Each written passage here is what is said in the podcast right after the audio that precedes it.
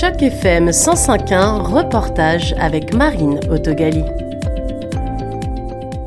La FARFO, Fédération des aînés et retraités francophones de l'Ontario, était présente en la personne de Michel Tremblay au CAH, le Centre Accueil Héritage, pour le mois des fiertés.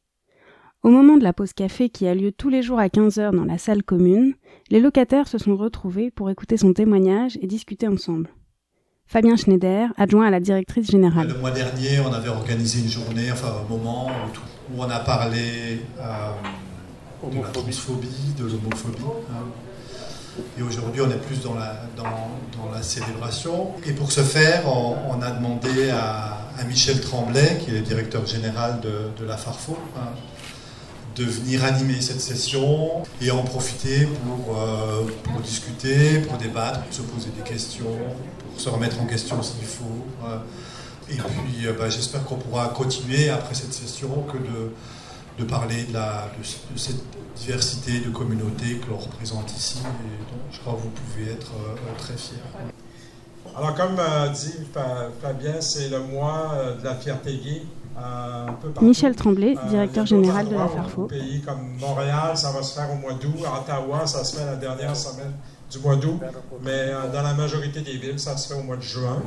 Et donc, c'est ce mois-ci. Puis le défilé va avoir lieu le 25 juin prochain.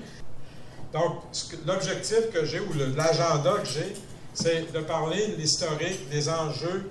Pourquoi, pourquoi, c'est quoi la différence entre les personnes LGBTQ aînées et les personnes en général, les jeunes, tout ça, on peut en parler un peu.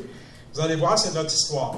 Ceux qui sont nés entre 1940 et 1960-65, euh, il y, a beaucoup d'histoires qui s'est accumulées en dedans de nous.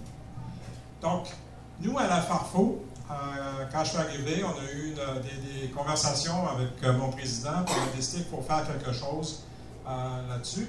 Donc, on a euh, mis sur pied, avant que j'arrive, ça avait commencé, au-delà de l'arc-en-ciel, tous les deux mardis.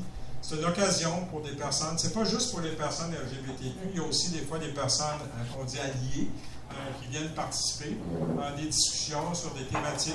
Et puis, on, va, on, veut améliorer cette activité. pour moi, c'est important. je suis un aîné moi-même, puis c'est pour ça que j'ai présenté mon témoignage aussi de qui j'étais. Mais je pense que c'est euh, important qu'on on parle de soi, puis ça ouvre la porte aussi à des, bonnes questions aussi que les gens se posent, puis euh, c'est ça. Dans le passé, j'avais une certaine gêne, certaine, euh, mais quand j'ai fait mon coming out, puis quand j'ai commencé à travailler, disons que je m'affirmais comme étant personne LGBTQ dans mon travail, avec mes, comme mes employés, dans mes, mes employeurs. Puis, quand, quand récemment aussi, ben j'ai décidé de, d'être. Quand j'étais embauché à la, à je me suis ouvert. Euh, puis je voulais euh, changer des choses pour les personnes âgées. Donc pour moi, c'est important que les aînés en fassent partie, puis euh, qu'on n'oublie pas les enjeux spécifiques des personnes âgées. On a eu une subvention du gouvernement de l'Ontario pour faire une analyse des enjeux, ce que j'ai présenté entre autres, les enjeux, les difficultés pour les personnes LGBTQ. Puis c'est quoi les bonnes pratiques qui devraient être mises en œuvre dans les établissements ou dans les services euh, pour euh, briser ces barrières-là?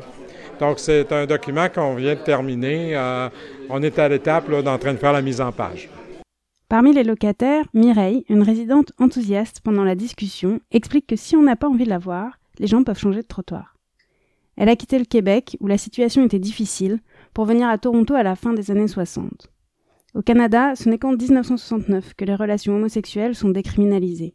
Je ne me souviens pas, il n'y a, pas, a pas de. Ça a pas fait. J'ai déménagé ici en 1970. Peut-être qu'au Québec, mais au Québec, c'est différent de l'Ontario.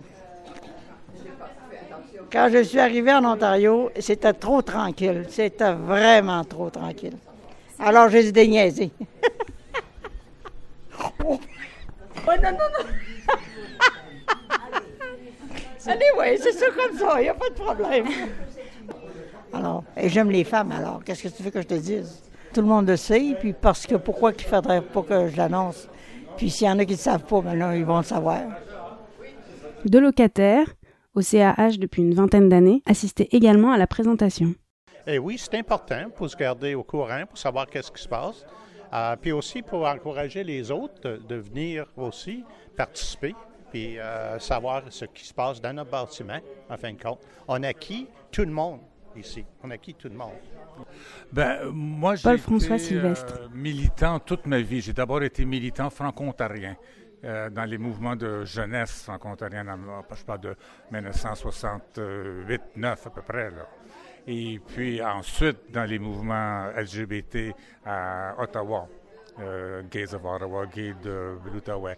Alors, euh, mon identité, je, suis, je suis doublement minoritaire. Je suis francophone en Ontario et gay au Canada, C'est intéressant de le faire. Le, seul euh, bémol que je pourrais dire, c'est qu'on le fait quand c'est la journée contre l'homophobie ou quand c'est la, fierté.